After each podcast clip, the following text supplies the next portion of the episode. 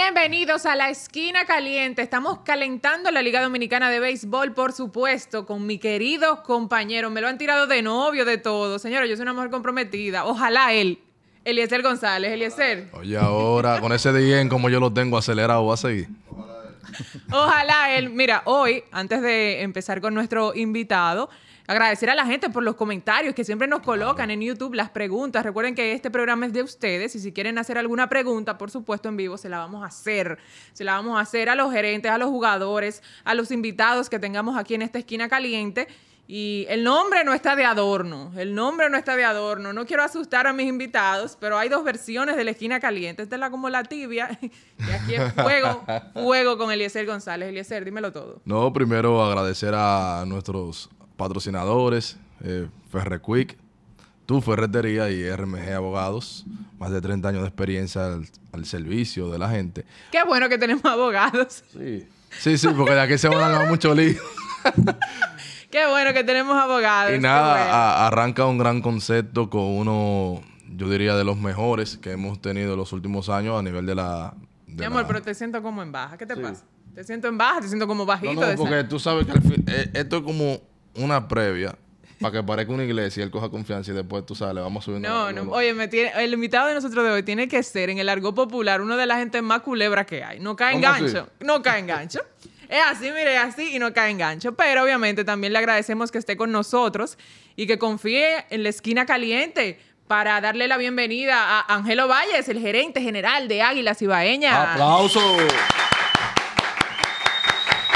Aplaudieron todos los liceístas que están en este estudio. Eso habla de que el respeto por Ángel se da, porque aquí nadie es aguilucho. No revele la identidad de estos muchachos que están picando bien y yo no quiero problemas. Bienvenido, Ángel, aquí a la esquina caliente. Muchas gracias, eh, Eliezer y Susi, por invitarme. Un honor estar aquí eh, con todos estos muchachos liceístas, pero cuidado si hay algún aguilucho o alguna aguilucha aquí eh, escondido. Bueno, bueno. O escondida. Bueno, pero contento, contento de estar aquí y, y, la verdad que agradecido de la invitación y siempre a la orden de ustedes para, para hablar eh, en la esquina caliente de lo que ustedes deseen y vamos, vamos arriba, como dice yo soy free agent. Pudiera ser liceísta, pero soy free agent. ah, bueno. No te lleves del nombre, Ángel. Oíste, la esquina caliente para llamar la atención. no, es, ah, no, es un caramelo envenenado, nada de eso, nada de eso. No te, siéntete en confianza nada, aquí con Nada personal. Ángel, tú vas para tu cuarto año ya como gerente general de Águilas Ibaeñas. Tienes cuatro años y fuiste contratado por dos más. O sea, eso es Correcto. Una cantidad, digamos, destacada, que lo mencionábamos antes de empezar con el mismo tema de Chilote Llenas, que es el que ha tenido más tiempo en esa función gerencial. Por ahí ha pasado o sea, cuatro más dos serían seis. Seis años. ¿Cómo no han pasado los dos todavía. ¿Me puedes dejar subir la sal ya? Sí, dale, porque estoy, estoy esperando que arranque. Tengo ese carro calentando. ¿Cómo Ángelo Valle ya va rumbo a los seis años sin hablar con la I? ¿Sin hablar con la I? Sí. Bueno, tú sabes que yo soy cibaeño de, cultura y de raíz, porque mis padres son cibaeños, pero... ¿De Santiago o de otro De, de Moca, son mi, mi papá y mi mamá, pero me crié, mi cultura es cibaeña, en mi casa, todo, los veranos lo pasaba en el Cibao, y yo soy un hombre cibaeño, pero realmente de vez en cuando se me zafa la I en privado. Dicen que los cibaeños quillados se les sale la I, lo, que viven en la capital, pero que son cibaeños. Es, verdad, es verdad. a mí, a mí, me, me puede, puede, que me salga la I de vez en cuando y pero sí uso muchas palabras con lo que uso muchas uso muchas palabras eh, que, me delatan cibaeña, pero no se pueden decir en el aire. Definitivamente, cuando yo cuando yo estoy caliente, algunos jugadores, algunos coaches, managers de las águilas le pueden decir a ustedes que, que sí que me salen, me salen palabritas cibaeñas ahí que no la puedo decir por aquí, ¿no? Ángel, pero podemos decir que ese tiempo que ya has tenido con Águilas, con campeonato y asegurando dos más, eh, tú eres de los más querido, entonces. Tú eres un niño mimado ahí en Santiago. No, es fácil ser mimado en las águilas. Yo no me puedo quejar. La verdad que no me puedo quejar del trato, de, tanto de la directiva de las Águilas Ibaeñas a través de estos cuatro años como gerente, pero tuve muchos años antes en, operaciones de béisbol, ni de la fanaticada, aunque también tengo tasa de rechazo, porque no soy... No, Sí, gracias a Dios como gerente tenemos un campeonato nacional y del Caribe que no se puede, no se puede obviar, eh, cuatro playoffs consecutivos. Los anillos no se refutan, Ángel. No, no se refutan. Hubo un campeonato, gracias a Dios, ganado en buena lid. Y para mí lo más importante, cuatro años positivos de manera corrida, porque no es fácil clasificar, no es fácil clasificar año por año esta liga. Se ha logrado hasta ahora. Espero que eso continúe, porque estamos trabajando para eso. Pero andamos buscando otro campeonato más. De verdad que esa es la meta inmediata. Pero sí, de verdad no me quejo del trato que me han dado en Águilas Ibaeñas en todo el sentido de la palabra, tanto de la directiva como la fanaticada, como vuelvo y te repito, me siento querido por la mayoría, aunque otros sectores yo sé que no me, no me quieren tanto, pero la mayoría, la gran mayoría siento que me aprecian. Es normal. Ángel, ¿soñaste estar en, en este nivel de mando con Águilas Ibaeñas porque eras pelotero, jugaste con mi amigo Emilio? Creo que eh, un torneo de clase A. Yo jugué, Ah. yo jugué un torneo doble A con el equipo de la barriada de Herrera con Emilio Bonifacio en el año 2002. Fuimos compañeros de equipo, hacíamos combinación de doble matanza. Él segunda base, yo campo corto en aquellos años. Oye, qué combinación. Sí, hicimos combinación. Somos muy, muy buenos amigos, él y yo. Y el capitán y yo en ese momento éramos mozalbetes y hoy en día tenemos funciones diferentes. es así. Desde aquel momento, liceíste aguilucho. Sí, yo creo que sí. Yo creo que Emilio, no, no recuerdo, yo sé que él era bien fanático en esa época de Neyfi Pérez, pero yo creo que él era liceísta, sí. No, no, de verdad que no recuerdo conversaciones de. En ese momento estábamos enfocados en béisbol eh, profesional los dos, pero no recuerdo. Pero él era un jugador igual que ahora, fogoso, corría mucho, atlético, lo mismo que, que ustedes pueden ver de Bonifacio. En un momento tú te viste luciendo la chaqueta jugando con las Águilas Ibaeñas. Lo soñaba, lo soñaba siendo niño, fui aguilucho desde muchacho y, en ese momento yo soñaba con jugar con las águilas, ¿no? sin dudas. Y Dios tenía el destino que yo iba a representar a las águilas en otras áreas y lo que fue un sueño, eh, bueno, aquí estamos representando a las águilas, haciendo un trabajo para las águilas y para toda esa fanaticada. Imagínate representar a las águilas que, que tienen una fanaticada grandísima, una base de fanáticos a nivel eh, nacional como internacional que, que no, que no se acaba, como digo yo, y eh, me siento orgulloso de lo que estoy haciendo. En otro rol, pero, pero aportando. Tú sabes que antes de entrar el tema de equipo, la temporada pasada, los mejores, peores momentos, las preguntas cliché, porque por lo general le hacen. ¿Sabes que yo estaba viendo un reportaje de ella y Preller, el gerente general de los padres de San Diego, guardando la distancia con el tema de lo que cobran, ¿verdad? Se puede vivir de la gerencia solamente. Olvídese de que usted trabaja para una organización de grandes ligas que mucha gente desconoce que trabaja para los Cardenales de San Luis. Pero una persona normal que solo se dedique a eso puede vivir con holgura de ser gerente general en la liga. Y eso que la pregunta caliente la hago yo. No, no es caliente, es una pregunta. Pero hay que ser sincero, sí, se puede vivir definitivamente. Esta es una liga que, que paga bastante bien y es un trabajo, es un trabajo bien, bien pago realmente. Porque tiene, mu- tiene, mucha tiene mucha presión realmente y, y- y O sea que digamos que vale la pena. El fuego que se toma vale la pena. vale la pena, pero es un trabajo, tiene que ser el trabajo más difícil del mundo realmente. Trabajo más difícil. Mira, eh, me dicen que, bueno, yo tengo conocimiento de que operación, el mínimo son como dos mil dólares. ¿Cómo? Dos mil quinientos por ahí. Tengo conocimiento de eso. A la obtención los granjeros de Moca, soy free agent, ¿eh? No, sé, yo digo en. Lidón, yo digo en Lidón. O sea, tengo Pero conocimiento de algo así, algo así. Ey, ey, No, ey, no, no, manéjalo, no, no, no. Pero qué bueno, qué bueno que se puede vivir de eso. Bueno, eh, habló de la presión del trabajo. ¿Cuáles son los...? Porque esta liga es un winning baseball. Aquí no se viene a desarrollar talento. Aquí se viene a ganar. La fanaticada lo exige. Yo creo que el fanático es básicamente... aquí en nuestra liga donde más evidencia que es la razón de ser de todo. Porque el fanático de la grada quita, pone, eh, te crea la narrativa.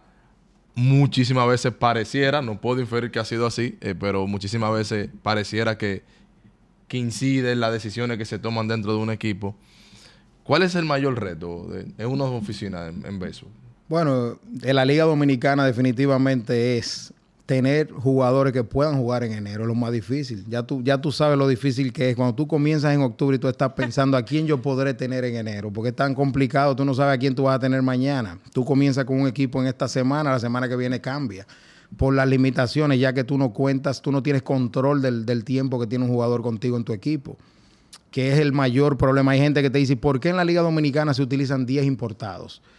Pero los 10 importados son los jugadores más seguros que tú tienes diariamente, porque esos tipos tú los contratas por fechas definidas, por acuerdos X.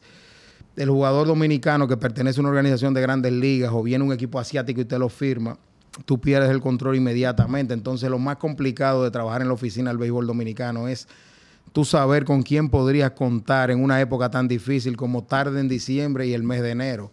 Y eso es complicado. A veces tú tienes la cabeza, el fanático está disfrutando un buen momento del equipo en noviembre y tú tienes la cabeza grande pensando cómo tú vas a, sobrevivir eh, más allá de diciembre, enero, porque tú proyectas y dices, bueno, este, este, grupito yo creo que no va a pasar de esta fecha. Y no es fácil, es complicado. Ese, es un tema muy, muy complicado de, gerenciar en la liga eh, dominicana especialmente debido a, a, las exigencias que tiene el béisbol local y no es fácil, te lo digo porque por la experiencia vivida y cuando tú tienes también que crear culturas, crear un clima ganador, el, grupo te cambia demasiado. Entonces tú tienes ya un buen, un buen momentum creado en el clubhouse, pero en un mes tú tienes un grupo totalmente diferente y tienes que volver a lo mismo con los coaches, con todo el mundo y es bien complicada la Liga Dominicana, entonces eso convierte el trabajo del gerente general en, un trabajo más difícil cada día. Y ahí es que por lo general más se cuestiona, porque dice, ese equipo que estaba tan bien, el gerente lo dejó caer, no contrató a nadie, ¿qué es lo que vamos a hacer con este hombre? Ahí que llega la crítica directa del fanático, que quizás no entiende qué pasó, a veces dice, ¿y por qué no trajo a fulano otra vez? ¿O no duró más el refuerzo tal? ¿O, ¿O por qué fulano no volvió? Que se fue en la fecha de Navidad y que si el gerente no habló con él y es más delicado de lo que la gente piensa. En esa misma tesitura. O, el jugador que tú traes no viene caliente como estaba el otro. Eso pasa mucho. Muchísimo. En esa misma tesitura, yo estaba comiendo boca en una conversación que no era conmigo. Eh, tengo que ser responsable, no era conmigo la conversación. Y escuché, eran unos, unos ejecutivos del béisbol que decían que uno de los grandes problemas a veces en, operaciones es que no se hace la debida identificación de qué es un pelotero del IDOM. Mencionaba específicamente uno de ellos. Y para Ángelo Valles, ¿qué es un pelotero de la liga? Definitivamente el que se compromete contigo a estar a tiempo completo, el jugador que, ya está pensando en la Liga Dominicana. Yo vi unas declaraciones, por ejemplo, que dio Juan Lagares el día de hoy, donde él decía que su meta era en lo personal ganar un jugador más valioso y en lo, en lo grupal ganar, una, la Corona 23 con las Águilas y jugar dos campeonatos más para retirarse como un águila de toda la vida. Tú sientes que en él hay un compromiso, en él hay un jugador de Lidón que quiere venir con un propósito claro, que es poner a las águilas en, un sitial de ganador y él ganar un premio por orgullo propio para ayudar a las águilas. Entonces, eso, viene básicamente siendo un jugador de Lidón, que es lo que hoy en día es tu amigo Emilio Bonifacio, mi amigo. Entonces, ese tipo de jugadores con compromiso, normalmente tú lo quieres. Yo tengo ahora mismo un early camp en Santiago y Jairo Muñoz, Ramón Torres, eh, Carlos Paulino, Francisco Peña está en ese mismo, en esa misma línea que, está Juan Lagares, porque ellos están juntos ahí todos los días y, lo que se habla en ese clubhouse entre ellos ahora mismo es ganar, ganar, ganar, la situación de cómo podemos ser mejores mañana. Entonces el jugador del lidón que tú quieres, el que tiene el compromiso con el equipo de ir lejos y de ganar. Hay jugadores que vienen con un propósito diferente, conseguir un contrato personal, jugar un mes para dejarse ver, eh, ponerse en forma por X tiempo. Entonces esos no son todavía jugadores con mentalidad de la liga. Entonces lo difícil es conseguir un núcleo bueno de siete, ocho muchachos que tú lo puedas redondear con refuerzos que sean peloteros de Lidón. Y hemos estado haciendo un buen trabajo en ese sentido. Yo pienso que ya en Águilas tenemos un núcleo formado con jugadores tipo Lidón, que te menciono unos cuantos nombres que ya deben unificarse a ese, a ese grupo de importados, a un grupo de jugadores que van a entrar por algunas épocas y nos pueden poner en posición de competir por un campeonato nuevamente. Por eso la identificación la voz en off nuestra eh, está como cambiando, o sea, no se lo veo tirándole muchas flores a Ovalle desde mm. ahorita, no sé qué es lo que pasa ahí. Futuro aguilucho. Por eso, ¿sabes que las críticas empezaron con selecciones del draft con el caso de Morel? Había aguiluchos de acuerdo y otros no, diciendo las águilas realmente tomaron el mejor talento disponible o es porque el muchacho es del área. Porque siente una identificación. lo más probable es que juegue porque es del área, su hermano es de las águilas también. Eso se pone sobre la mesa al momento de hacer una selección. ¿Las águilas lo hacen? Yo pienso que hay una, un, se ha, empleado mal el, término. Eso no ha sido así en los últimos años. Lo que sí nos ha ido bien, eligiendo talento con jugadores que son de la zona, pero con talento sobre todo. Morel es un jugador que nos interesa por su talento.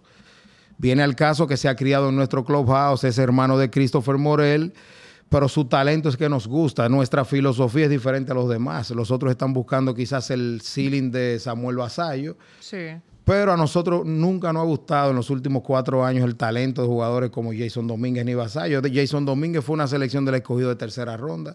¿Alguna vez ustedes le han visto el uniforme del escogido puesto? Entonces nosotros no andamos en el draft buscando ese talento. Yo respeto la decisión del que haya tomado Sí. a, a un tipo, por ejemplo, porque te menciono Vasallo, que es un jugador que para mí, si Dios le da vida y salud, debe ser una superestrella de grande. Que fue la selección de Tigres del Licey. que fue el jugador que nos critican que no elegimos porque estaba antes que. Morel. Para nosotros no era de nuestro interés porque no es el jugador que nosotros vamos al draft a buscar. Los últimos años te lo muestra. Cuando elegimos a Alexander Canario también fuimos criticados porque fue primera ronda. En ese momento estaba Jason Domínguez sin número de, de jugadores de estatus. Y fuimos criticados, pero nuestra filosofía era Canario, un jugador nosotros ponemos en la mesa a veces el bono que fue que recibió el pelotero porque la situación económica a veces hace que el muchacho quiera jugar porque quiera ganar dinero. Eso es algo que nosotros ponemos en la mesa. El ¿No le da talento. miedo revelar los códigos para que los otros colegas lo, lo- lo emulen? No, esa es nuestra filosofía. A veces nosotros ponemos el bono que recibieron porque el jugador va a querer algún día ganar dinero. Talento, que tiene Canario bastante. Si tiene una cotización en la organización, porque lo va a mantener en béisbol mucho tiempo. Entonces son muchas cositas. Nosotros elegimos, por ejemplo, en ese momento, Alexander Canario, hoy en día en Grandes Ligas, José Rodríguez, hoy en día en Grandes Ligas, Ezequiel Durán, hoy en día en Grandes Ligas, Wenzel Pérez ahora nos va a ayudar, Dios mediante, ya tiene permiso, que es, de Asua incluso. O sea, no es, no es cuestión de la región, es que Morel encaja en el perfil nuestro, un jugador que juega diferentes posiciones, puede correr, hace contacto, que es otra de nuestras filosofías. Nosotros buscamos gente que tengan un contact rate alto, gente que puedan llegar a la base, que jueguen diferentes posiciones, son peloteros de lidón. Morel tiene un exit velocity bastante bueno. El tipo consistentemente le da la pelota a veraje ahora mismo de 87, 88, muy parecido a su hermano. Ah, La gente habla de extra base. Morel va a conseguir extra base porque su, su velocidad de salida lo dice. La, la máxima también, el ángulo de su swing nos gusta. Hay muchas cosas evaluativas de Morel que nos gustan, aparte que el muchacho es de atrás del estadio. Obviamente también influye. Así que es nuestra filosofía eh, y nos gusta. Funciona porque la, la mayoría de las selecciones del- de, las águilas accionan. La mayoría No- nos, accionan. nos está funcionando y, y la muestra está ahí de los últimos años y no tenemos por qué cambiarla porque haya un jugador de, de ceiling alto que realmente no ha sido nuestra... Yo te voy a confesar algo, el año que Juan del Franco fue al draft, en nuestro ranking overall general, nosotros ni siquiera rankeamos a Juan del Franco porque nosotros no lo íbamos a elegir Que fue 2019. y, y respetamos lo, lo que es Juan del Franco, un jugador, para mí, el mejor que había en el draft, para mí un jugador que es una superestrella del juego, pero entendíamos que no era un pelotero de la Liga Dominicana. Entonces eso nosotros pensamos Yo- a veces de esa manera. Yo me adelanto. Usted podrá decir si estoy lo cierto o no, pero yo creo que crece y hay una alta posibilidad de que los dos Morel jueguen este año. Y ahí entiendo la visión de, de, de Águilas Ibaeñas, porque se puede dar esa, esa oportunidad eh, en esta temporada. Y creo que eso además puede hacer que si no se da este año, a mediano plazo yo lo veo jugando, porque creo que ellos, son, como usted lo mencionó, son detrás, son de detrás del play. Ese, ese, eso está ahí. Jugar juntos, ponerse patio de su casa. uniforme, Sí. como lo hicieron una vez.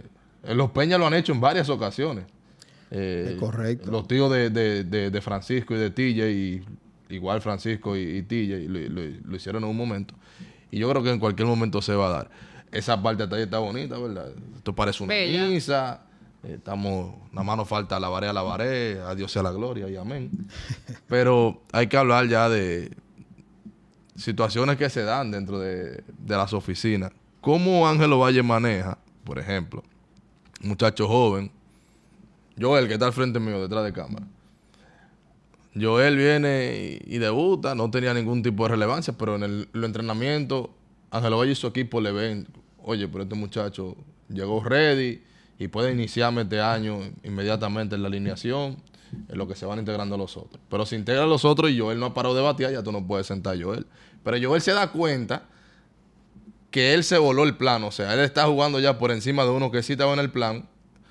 Y Joel tenía un salario modesto, pero ahora él se cree que le va a Ribón y va, y va a la oficina de Ángelo Valle y dice, si no hay tanto, no juego. ¿Qué ¿Cómo- cómo se pasa eso? maneja ¿Pasa eso? Bastante pasa, eso Todos pasa. los días, Susi, eso, pa- eso pasa todos los años, pero ¿Qué? nada, nada se le dice que hay un contrato que, que hay que respetarlo. Y si, y si el jugador también lo vale, yo soy un tipo que eh, yo creo que una vez se lo dije a Susi en una entrevista y aún yo, de mí no podrá decir nadie, si el tipo se lo merece, yo soy un hombre claro, yo mismo digo, bueno, Abierto a conversar, a digo, negociar. vamos, vamos a hablarlo, si te ganaste algo, lo hablo con los veteranos del equipo. Primero, porque esto no se va a convertir en un relajo. Digo, mire, ese muchacho se ganó un bono, una mejoría, vamos a hacer algo.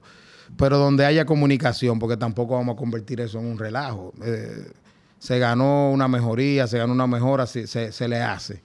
Y eso ha pasado, eso ha pasado. Y el plan a cada rato se rompe. Hasta me ha traído problemas porque yo le dije quizás a un pelotero el año pasado, me reservo el nombre. Tú vas a ser el cuarto outfield del equipo. Y el tipo en el entrenamiento llegó caliente. Se ganó el trabajo desde el día uno, no paró de batear y fue un jugador clave de nosotros hasta que lo perdimos en la agencia libre. Y en el momento de la negociación me dijo, yo no estoy conforme porque el año pasado usted me dijo yo, iba- era el cuarto outfield y mira lo que yo hice y terminé jugando.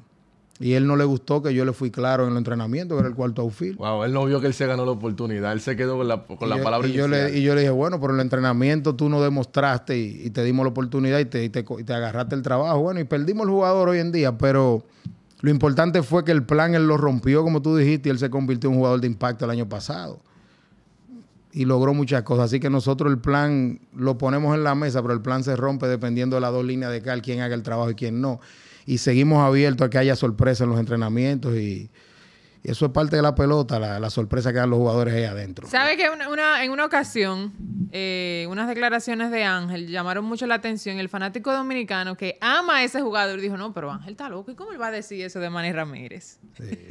Manny dijo que quería jugar otra vez aquí. Él como que amaneció para eso. Dijo, yo debería ir a jugar con Águilas Cibaeñas porque ese es mi equipo y me hace falta.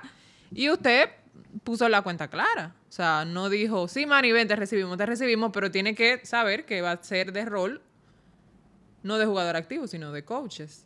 Usted fue muy claro en eso. Sí. Usted, usted se lo comunicó a los veteranos eso también y le dijeron, Manny, pero ¿cuál Manny? El hijo de Manny Ramírez. ¿Qué fue lo que le dijeron y por qué se tomó esa decisión? Porque es controversial. Aquí cualquiera pudiera decir, conchale, Manny Ramírez, no, vamos a ponerlo ahí. Vamos a ponerlo ahí. No, realmente fue difícil esa decisión porque recuerdo que, que la fanaticada me cayó encima. Recibí mensajes hasta de amenaza en mi celular. ¿Qué? Yo- oye, me- me- eso fue, fue difícil esos días. Y recuerdo una conversación con Manny que tuvimos él y yo. Yo le explicaba lo que sucedía. Yo le dije, Manny, tengo que serte sincero, no estás en los planes y no podemos en este momento. Después ya, ya Manny tenía cerca de 50 años y imagínate, ¿quién, no. ¿quién no respetaba la trayectoria de ese señor? Total. Para mí, el bateador de derecho de más impacto que mis ojos han visto, pero en ese momento teníamos ya contratado. Bueno, fue el año que fuimos campeones y yo creo que en, la- en la- en el béisbol, en el béisbol a los jugadores hay que serle claro. Yo fui claro de una vez, le dije, no, no, en los planes de nuestro, de nuestro, de nuestra estru- estructuración, Manny Ramírez no está. Y yo creo que mientras más claridad hay, las cosas son mejores y así sucedió. Y nada, así sucedió con Bartolo Colón también. El año pasado le dije, si quieres, puedes venir aquí, dejarte ver, te evaluamos y después tomamos una decisión. Pero eh, un equipo de pelota profesional no puede haber eh, ese tipo de sentimiento a menos que no haya una evaluación donde tú te sientas cómodo con ella y decir, bueno, Es que Bartolo el ayudar. se hace en un reconocimiento, no poniéndote a jugar. Exacto. Por ejemplo, la gente habla de Juan Carlos Pérez, que todavía es agente libre, el capitán nuestro.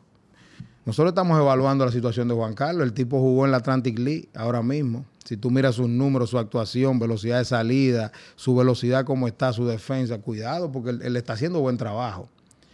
Entonces, si Juan Carlos nos puede ayudar, ¿por qué no? Quizás no corremos Ahora, mi- ah, con ese tema de, de la agencia libre, que vemos esos jugadores emblemáticos, el, béisbol cambió. Nosotros todavía estábamos en un medio muy tradicional en República Dominicana, que muchas cosas no se daban.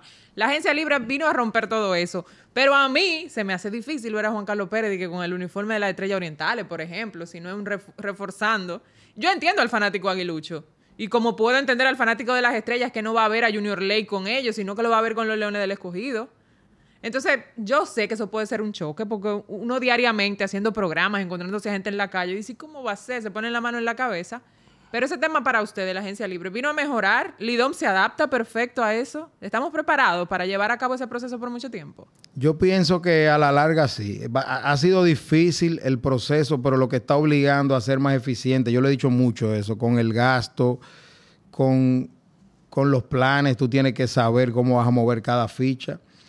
Porque la verdad es que el mercado se ha disparado, sin duda, a nivel de nativos y de importados, porque es que los agentes conocen, el, conocen lo que se está pagando y es una complicación. Yo no sé qué tanto la liga lo puede aguantar. Vamos a ver el resultado del primer año, vamos a ver el, el, el, impacto puedan traer jugadores que se fueron a la agencia libre y quizás agarraron un dinero X. ¿Qué impacto positivo le van a traer a alguna franquicia? Porque el mercado, el precio del jugador lo dicta el mercado. Si no aparece quien te pague, el mercado va a bajar. Entonces, este año hubo una agresividad, yo diría que un poquito eh, alta de algunos equipos, más que otros, más que otros. Todos fuimos agresivos realmente, porque a medida que tú querías quedarte con un jugador, tú fuiste agresivo. Pero el sentimiento bajó un poco también, había que pensarlo. Por ahí lo que te comentaba en este momento, todavía queda gente en la agencia libre y, y si evaluativamente te, la cosa te suma y te resta, tú dices, bueno, pues me tomo el chance. Pero la agencia libre podría ser para bien, para mí va a ser para bien para la liga, pero en su momento va a tomar otra vez su nivel, las aguas, pero definitivamente los precios se, dispararon un poco pero todo el mundo, todo el mundo hizo el intento de, adquirir los mejores jugadores. La gente cree que, que, tal equipo no invirtió, no. Todo el mundo hizo ofertas altísimas a cualquier jugador, no importa cómo se llame. Porque no es verdad que yo no voy a querer que, que si yo soy gerente del equipo que sea, yo no quiero tener a, César Valdés conmigo. ¿Tú crees que yo no quiero a César Valdés conmigo?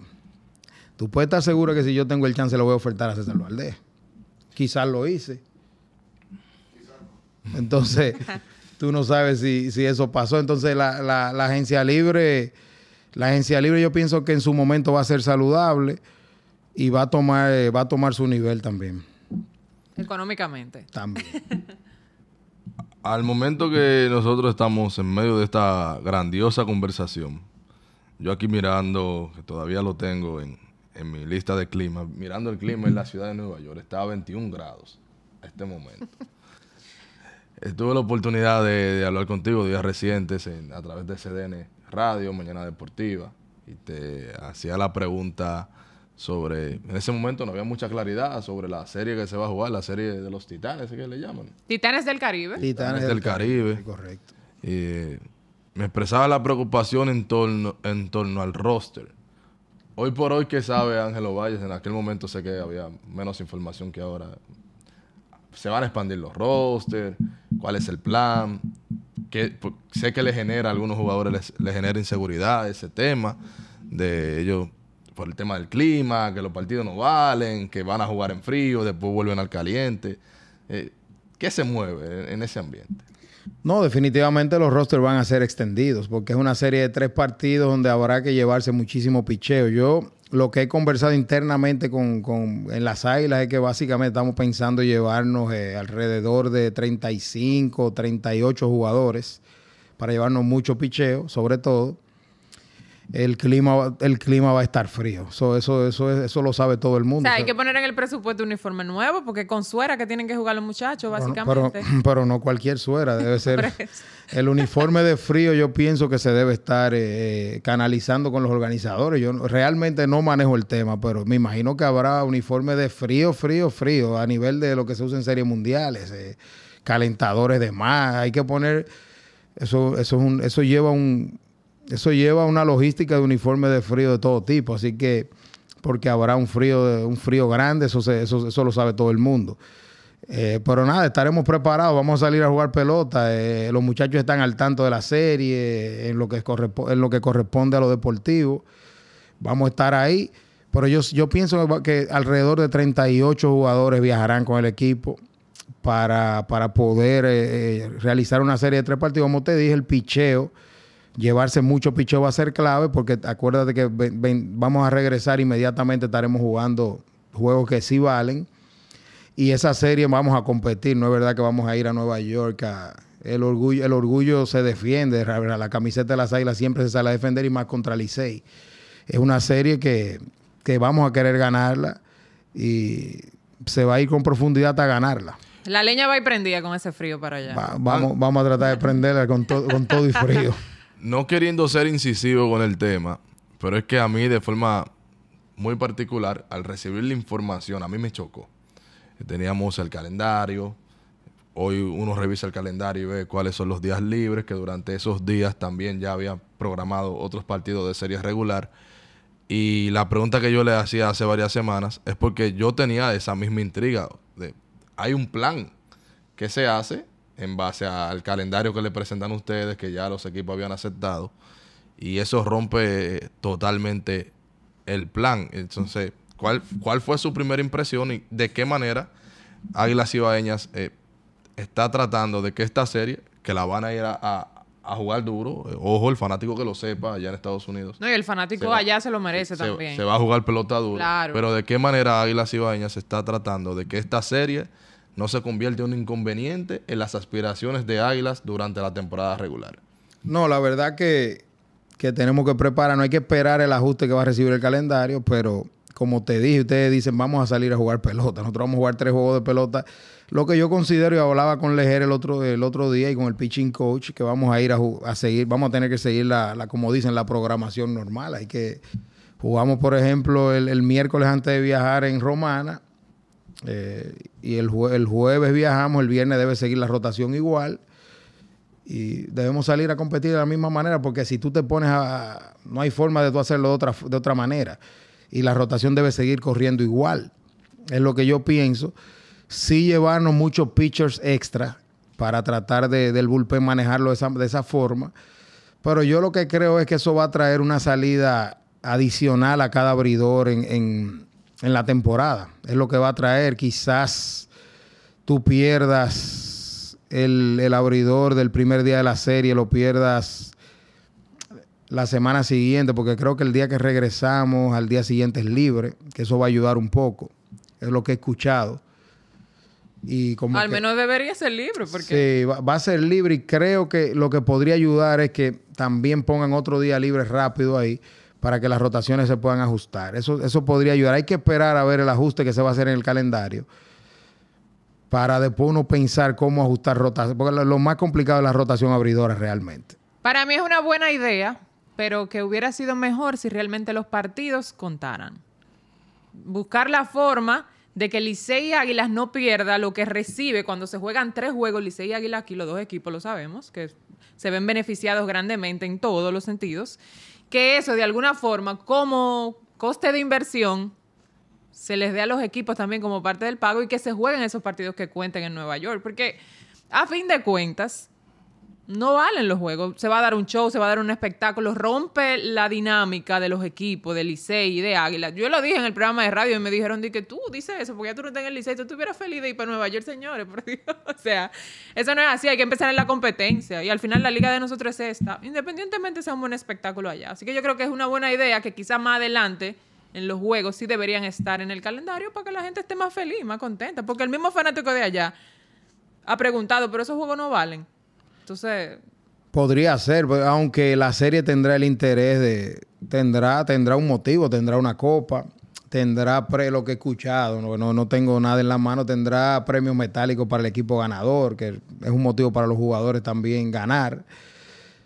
Y es como yo te digo, Licey y Águila siempre salen a competir y hay, hay una copa en el medio. Porque chapita Ahora, nació un nuevo fronteo. ¿Tú te imaginas que, que o Licey y Águila pierden la final del Lidón? y la cuerda sea, no, pero yo gané la Copa Titanes del Caribe. La Copa Titanes del Caribe. Qué fuerte estaría eso. Pero no podemos despedirnos sin que Ángel nos diga, Ángel, danos algo de esta temporada. Vamos a ver a Jonathan Villar jugar con las Águilas. ¿Quién más viene? Sí, definitivamente nuestro equipo de pelota se ve bien, se ve bien para, para el inicio. No, bien se ven con ese uniforme amarillo. Pero dame nombre, dame nombre, así que, puedan eh, estar confirmados. Sí, no, el, equipo de inicio de temporada, básicamente te puedo dar un detalle. La receptoría de nosotros estará con Francisco Peña, Carlos Paulino, Julio Rodríguez, Eric González, más o menos son como cuatro receptores que tendremos por ahí. Un receptor recién elegido, John García, también estará ahí. Eh, Rangel Ravelo ya anunciado estará en la primera base. Jairo Muñoz, eh, Ramón Torres, César Prieto, jugador cubano, Starling Castro, eh, que, no, que no se me escape algún nombre. Todavía Jonathan Villar, no sé si va a iniciar, no hemos conversado si va a iniciar o va a empezar unos, días, unos días después, pero estará temprano con el equipo de pelota, eh, estará por ahí. Wenzel Pérez, jugador joven que viene de tener un gran año en Liga Menor. Eh, la gente es bueno que se grabe ese nombre. Estará con el equipo de pelota en el infield nuestro. Puede jugar a outfield también. Tremendo bateador. Ese equipo, ese, eso luce- ese equipo luce bien y espero que Villar se pueda meter desde el inicio, pero todavía no tengo la confirmación. Juan Lagares. Y Gerard. Encarnación, Encarnación. Encarnación va a debutar a final de mes, ya, ya confirmado con él, igual que el Euris Montero. Estarán los dos para fin de mes. Muy bien. Pero Juan Lagares, Oscar Mercado ya anunciado, Gilberto Celestino, outfielder adquirido de los, desde los Toros. Ya Oscar Mercado, el de Cleveland. el de Cleveland y de, y de, y de San Luis en un momento. Vamos a anunciar un, un jugador de, de- de outfield eh, próximamente, en las próximas horas, que también viene con el equipo de pelota. Hay jóvenes ahí, Vladimir Restituyo, que deben ya de, de acercarse al equipo e impactar. Pero ese básicamente será nuestro outfield eh, para el día inaugural. Pero por ahí te hablé más o menos de nuestro equipo de, de- de día inaugural. Luis Valenzuela estará con el equipo en algún rol. Eh, utility. Pero equipazo empezando. Suena, buen conjunto de pelota realmente para, para iniciar y me siento cómodo, me siento cómodo con lo que estamos proyectando para el inicio de temporada. Susi, no podemos cerrar sin hacer la pregunta caliente del día. Pero más, tú le has dado piña con lo de la. Esa la es la pregunta de caliente del día. Es- esa es la pregunta caliente del día, la cual el fanático también puede dejar su opinión a través de los comentarios. Y gracias si llegó hasta esta parte, ¿verdad? Ovalles, ¿es verdad que hay peloteros que se le lesionan el bate? ¿Se le lesiona el bate? Sí, sí, que, que jugando mal, ah, ponme que estoy lesionado y se van. No, no. Bueno, que, que me lo hay, pues, no te lo dicen directamente, pero, Pero también- se, se desmotivan y terminan su participación porque hay gente que no le, cuando no le va bien. A veces no son ellos mismos, pero uno provoca que eso suceda porque si no le está yendo bien o, o si es importado tú lo despides. Hay jugadores nativos que se desmotivan realmente cuando no, no le está yendo bien. Vienen con una expectativa. Pero el trabajo de uno a veces es ponerlo en situación de éxito y buscar la manera de recuperarlo. Si tú sabes que el tipo, que el tipo tiene talento, pero ellos se desmotivan y se van. Ah, pues eso pasa, eso puede pasar. En la Como en todo, ¿verdad? Como en- no, no te, no te has desmotivado en algo y lo has dejado a mitad de camino. Ese es buen punto. Yo le digo a veces a los fanáticos cuando se molestan, digo, ah, que tú no tienes días malos. Claro. Cuando los peloteros, ellos atacan a los jugadores por un, porque tienen dos días malos, parece que nunca tienen un momento malo, ni día malo en nada. Entonces, esa pregunta no era mía, el fanático que la hace y gracias. Gracias a la gente por sus Se, comentarios. la- se eh, lastiman del bate a en vivo, gracias, gracias. Con todos nuestros invitados, por supuesto, vamos a aceptar sus preguntas y prometemos ser más interactivos. Vienen unas llamadas por ahí. Sí, sí, claro. Atentos, vienen llamadas en tiempo real, no Sí, solamente sí. con los invitados, sino también cuando me toque estar sola aquí con Eliezer. O vaya, lo tratamos muy bien, no se puede quejar. Digo, la manejó bien todas las preguntas también. Se salvó pollo si hay gente libre y ando en búsqueda. ¿Qué va? No, pero tú tienes gente tuya ahí en, la, en las águilas, o sea, en el departamento de operación. Sí, para palmar el tridente, palmar el tridente, sí, domingo. De oyente, lo podemos sí, poner de oyente para el año que Sí. viene. Claro. Sin derecho a nada, oyente. Claro, hasta de vídeo, guy, no hay problema. Va- Vamos a tenerlo cerca por ahí. Muchísimas gracias, Ángelo Valles, gerente general de Águilas Ibaeñas. Ojalá y más adelante, cuando esté entrada la temporada, cuando esté caliente la cosa, cuando ganen el campeonato, cuando ganen el subcampeonato, no, cuando estén, Cuando ¿verdad? ganen la serie Los Titanes. Cuando ga- vengan con su copa, con su copa, ojalá y todos lleguen sanos y salvos de esa copa Titanes del Caribe. Así que ha sido un placer, Ángel. Gracias por estar con nosotros. Muchas gracias por invitarme. Ojalá que esa invitación se repita, que se dé de verdad y por aquí estaremos en cualquier momento. Gracias, Ángel, y gracias a la gente que llegó hasta esta parte. Mire, si quiere que Eliezer vaya para Nueva York, para Titanes del Caribe, vamos, vamos a hacer un GoFundMe que se llama La Esquina Caliente. Y de ahí usted puede hacer todo. Y cuando viene a ver, nos vamos todos para Titanes del Caribe y desde allá hacemos el programa. ¿Qué tú dices? Los gringos lo que me van a meter en el cuartico y se va a acabar la serie yo preso. Ay, nos vemos.